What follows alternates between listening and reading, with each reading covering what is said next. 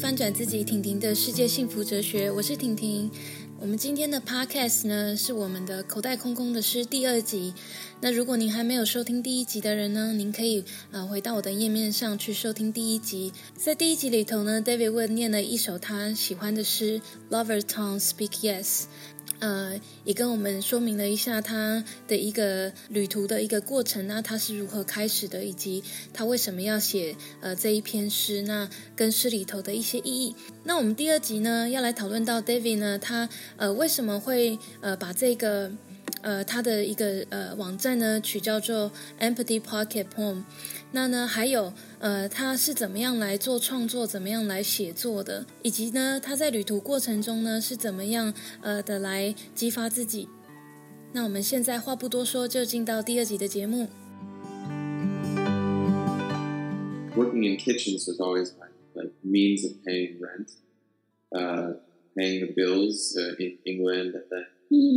Uh, primarily in England. Uh, that was my home for almost two years. Yeah. Up in Sheffield, Yorkshire, mm. beautiful part of the country, and uh, that was where I kind of started to get my feet as a writer. Yeah. That was where I was first published, mm. and I met just the most incredible people. Like, and I had this friend. Uh, I have this friend, uh, Justin Solomon. is Canadian and just this like kindred soul, like this this. He, he's always also been hungry for travel and yeah. for new experience, and mm. he he kind of inspiring. He kind of sniffed me out in oh, Canada. Wow. We worked together, and he's like, "You you seem like you want to get out of here." Like, yeah. Like, you know? yeah. And so he kind of hooked me up, and, mm. and we ended up housemates in England. So, anyways, I lived there, worked there, and got my legs writing there and realized I wanted to be a poet. Mm. Eventually, I moved to uh, Cambodia. Cambodia. Big, big, big difference. yeah. So, you know, like my visa ran out in England, so I had to leave. Oh. Um, and uh, but I maintained some ties there. I still like, stay in contact with a few people and submit work as well. Mm-hmm. But so I uh, I was living in England in this drafty house with a, a few friends. Yes. And a friend of mine, Will, said uh, I was looking at Southeast Asia because uh, it, it just seemed like I didn't know much about it and I was curious. And it's I like a wanted new country for you. Yeah. New. Like England was kind of like a baby step in a Yeah. way. It's like Yeah, 'cause culturally overlapped. English, uh, yeah, and also language is not that Right, much yeah. different. So I got my legs, I got my confidence. I was Yeah. like, oh yeah, I'm a traveler, whatever. I can do this. And then I was like, okay, let's do something a little crazy. Crazy, yeah. So I was looking at like Thailand, and Mm. I'm looking at like an old, like just a map online Yeah. all these years ago, and my housemate looks over my shoulder and he's like, Thailand. Everybody goes to Thailand. You gotta go to Cambodia. I'm like, I don't even know how many times I've heard that yeah, name then. before. you know? I'm like, huh? And like, it's a neighboring country to Thailand. yeah. And I started looking at Cambodia, and it's like this. In a way, it's like a a dark part on the map. Like you don't. I didn't have any sense of it. You know, Hmm. I didn't really have any con- historical context for it. I just heard it referenced in, in context of like the Vietnam War. Yeah. I just yeah. knew it was this like poor country that had been kind of put in a, Hmm. a bad place. And Yeah. anyway, so so I kind of looked at that and and said, you know, let's do it. Let's just sounds great. Let's do it. I just I didn't I, I really didn't deliberate much. I just like Yeah. committed to it. So then I I found this uh, uh, uh, teacher training program in Cambodia, in Phnom Penh, the capital, and I moved there. And maybe I, I can say at this point, like one thing that really informs a lot of my writing, I feel, is just an affinity or like a connected feeling to, uh, like just people, like normal people you just see on the side of the road, or like working people, Yeah. or like you know, and and so in a sense, like Cambodia's felt like um, a path to really start like getting down on like the base level with people, Hmm. like just walking the streets and like you know living on scraps. Like,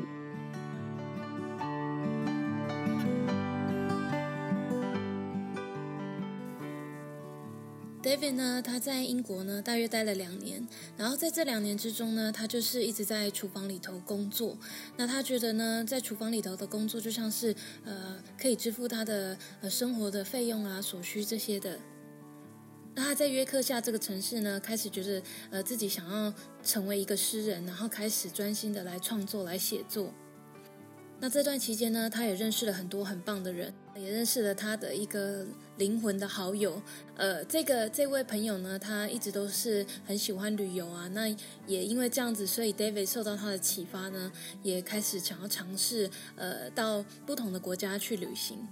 那他们两位呢，呃，都同时有呃相同的概念，都想要呃再多去走走，多去看看。那 David 呢，他在呃搜寻了一些亚洲的国家之后呢，他就决定要搬到柬埔寨。那他一开始呢，对柬埔寨也没有什么太大的一个概念，但是因为很多人都去泰国嘛，他也不想去泰国，所以他就决定说到柬埔寨。那到了柬埔寨之后呢，他在首都金边呢找到了一个呃教师培训的一个课程，那所以就也就开始了他的一个教师的一个教英文的一个职涯。那他在这里呢，在柬埔寨这边呢，也找到了他一种无限的这种创作的这种灵感。那柬埔寨呢，也让 David 真正的跟这些嗯在街上的这些劳工朋友，或者是这些街友们，有一个比较直接的一个接触。那这个这样子的一个景象的一个冲击，对他来说也带来一个很大很大的一个灵感的一个启发。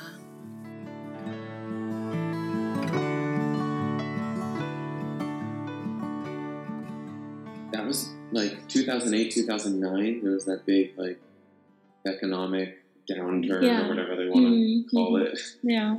and uh, yeah so all my savings like took a hit on me anyway so i didn't have a lot of money and in a way it, it worked out really well because it, it put me in that uh, forced you to. yeah Mm. kind of just live up out of the backpack Yeah. so i moved to cambodia i lived there for kind of exactly a year Mm. um, which side note I feel like as a traveler is the minimum. You got to do like a year in a place Yeah.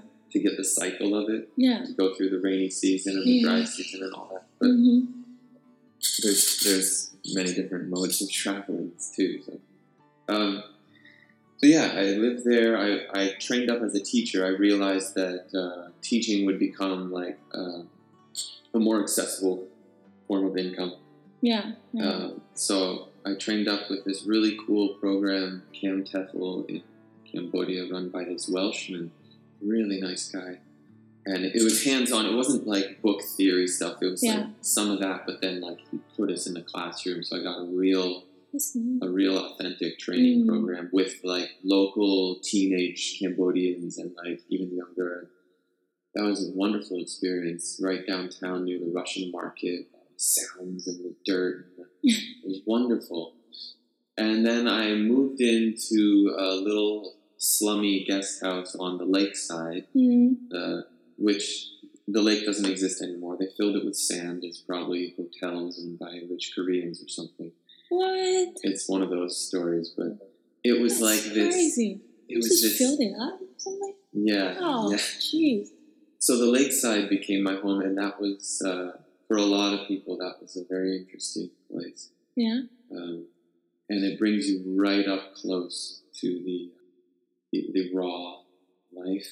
Mm. Um, so that's you know, it, I, I've always been really inspired by the beat generation of poets like Allen Mhm. Ginsberg and Jack Kerouac, and William Burroughs, and uh, all those guys, McClure and, and Philip Whalen, and anyways, enough names. But uh, back in like the fifties, and and their a, lot of their idea was this kind of uh, immediate output, unedited, just flowing from you know we're just high on Benzedrine and we're just like writing reams of paper, and it's like Mm. and and it's just coming out and coming out. So that's in Cambodia. That's where I really started to embrace that, just like kind of frantic, feverish writing. Mm. You know, just Mm. like very jolted and dis- sometimes very disjointed, Yeah. and but um, a huge output as a result. I, I find a correlation between, you know,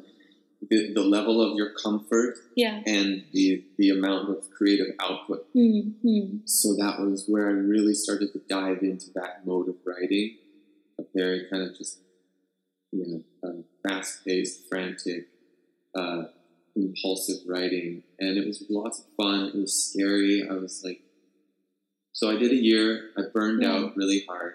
I was just flat broke.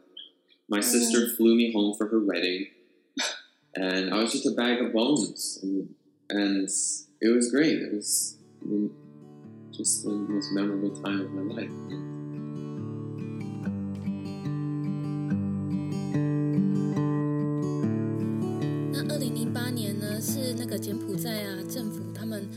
换届的大选，所以呢又遭受到那些就是全球的金融危机，所以呢当时 David 呢是呃蛮穷的。那虽然说他身上没有很多钱呢，但是他觉得呢呃到头来都是好的，因为呢他就知道怎么样呃用。呃，少量的钱来过生活，然后基本上呢，他就是只有一个背包，他就是个背包客。然后在柬埔寨待了一年呢，在这一年之中呢，他觉得他学到了很多，那他也感受到了这个四季的变化啊这些的。当然最重要的呢，他在这里呢，他开始呢专注在他的创作一个写作上，然后开始呃追随着这个 flow，就是这个流动，这个创作的一个流动。有时候是很写的很开心，可是有时候呃也不太满意。那他就是一直不断不断的来创作，那一直到最终最后那个灵感枯竭为止。然后，当然，他也就是开始了一个教师的这个职业的工作。那他也觉得这个，嗯，这个工作在这边也是蛮适当的，就是至少是比较有稳定的收入。他早期有说到，他在这边接受了一个教师培训的一个工作，那是在这种呃都市里头的，所以呢，这所有的一些灰尘啊，这些声音啊，都是他觉得都是非常生动，非常非常有趣，感觉好像每天都很忙碌的感觉的。然后最后呢，他就搬到了一个河边的一个小屋。那他也说到说，这个河呢现在已经不存在了，因为呃已经被呃那个柬埔寨政府已经把它用沙子填满了。那 David 呢，他一直都被一些当代的诗人，像是艾伦金斯堡这些人所呃启发。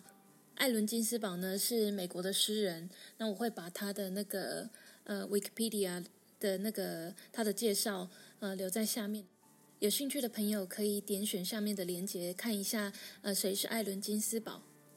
那 David 呢就很受这些呃诗人的一些写作的模式来影响，他喜欢那种很呃粗糙的，就是呃很随性的来跟随着这个灵感，然后直接在呃纸上来做创作的这种感觉。他然后好像都呃不经修改、不经修润的这种诗集。所以呢，他在柬埔寨的这个地方呢，就开始了用这种方式来做创作。那这样子的写作方式呢，第一个带给他呃很多很多的一个创作的一个数量，那也超越了他的这个舒适的一个层级。那所以他觉得这个是他在这里头获得到最大的一个结果。那他也在这边呢，开始比较深入的来来写作，来呃找到他自己的一个创作的一个方式。那他在这一整年呢，不管说是在那个写作啊，还有呃这个灵感的方面，以及他的金钱呐、呃，真的用尽了他所有的心思。那呃，不管在任何方面呢，他都觉得已经就是耗竭了。那他觉得这一段时间呢，是呃在他人生中很值得去回忆的一段过程。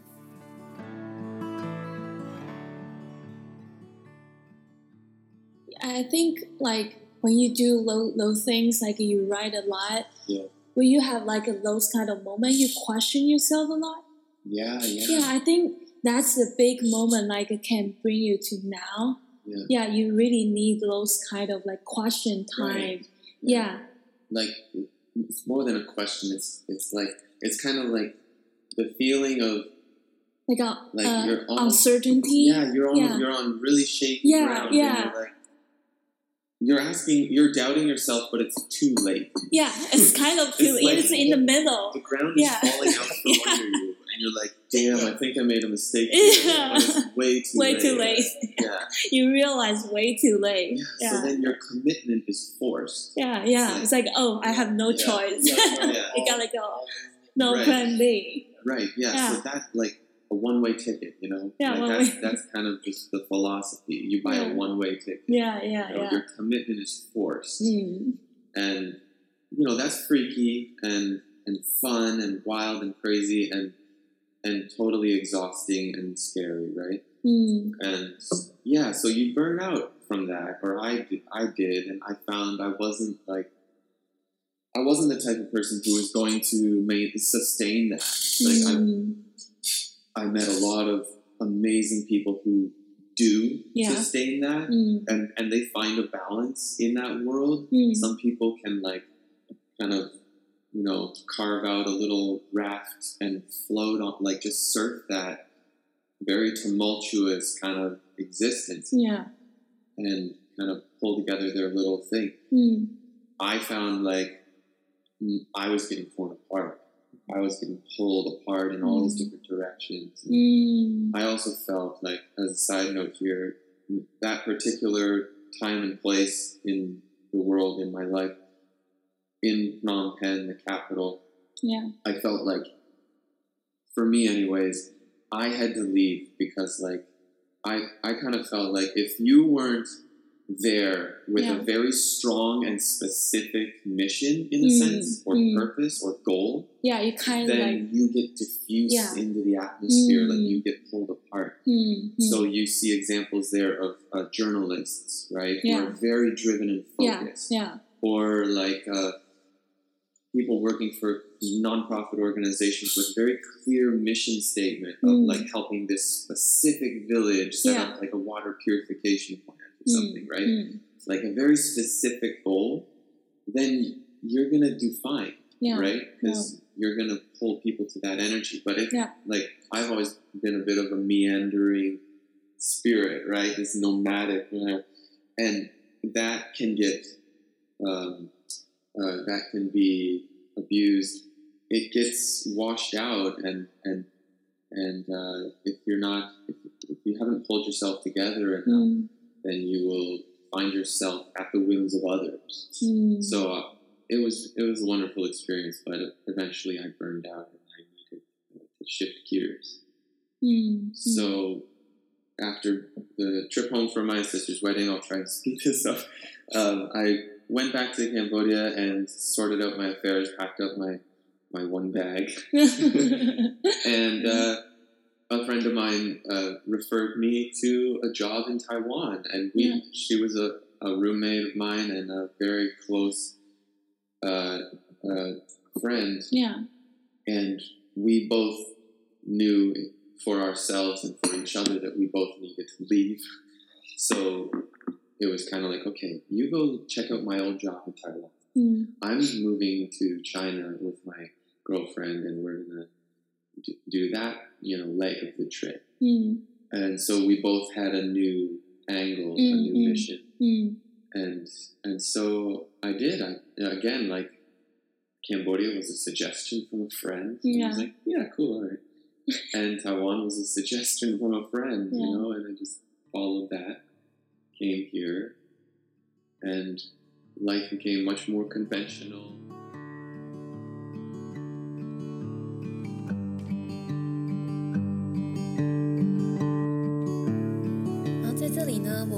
说，David 他在呃写作的时候呢，他有这么多的一个创作的数量，他会不会呢呃质疑自己很多呢？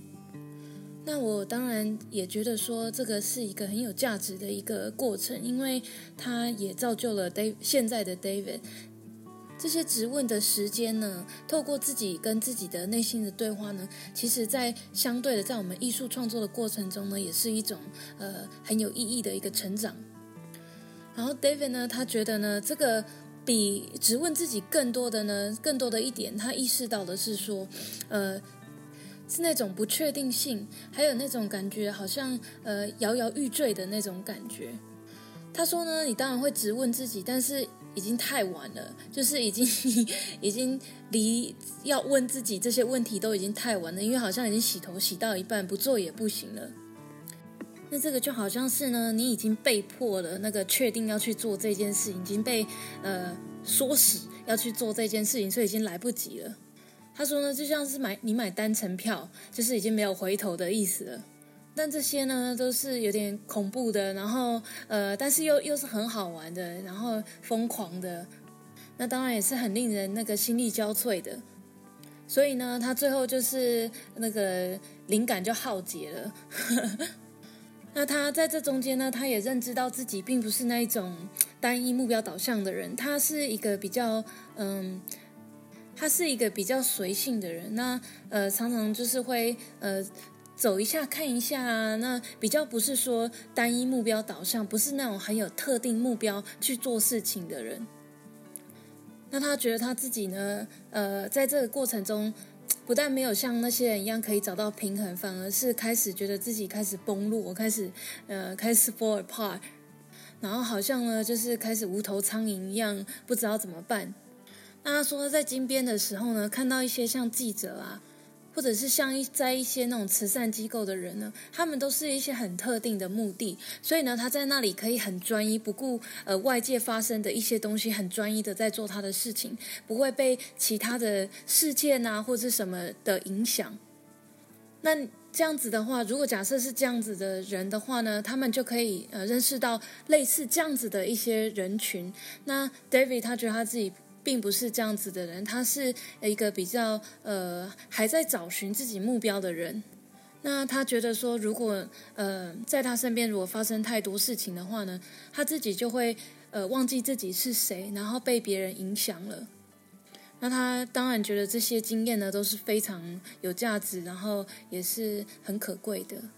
然后最后呢，在他浩劫了以后呢，他就呃回到了加拿大参加他姐姐的婚礼，然后再回到了柬埔寨，那开始就是准备打包，那要准备离开柬埔寨。那那个当时的他呢，有一个室友介绍了他一份在台湾的工作，所以他就这样子辗转的又来到了台湾。他就这样子到了台湾了以后呢，生活就变得呃比较常规的生活。那以上呢就是我们第二集呃跟 David Wood 的访谈。那我们还会有陆续有第三集。那 David 会在第三集呢讨论到他在台湾之后呃进入到呃教职的生涯以后，然后怎么样再转到呃他现在有的一个经营一个餐厅。那这中间他是如何写作来呃做创作的？那他也会再跟我们分享他写的一些诗。那我们就呃下集见喽，拜拜。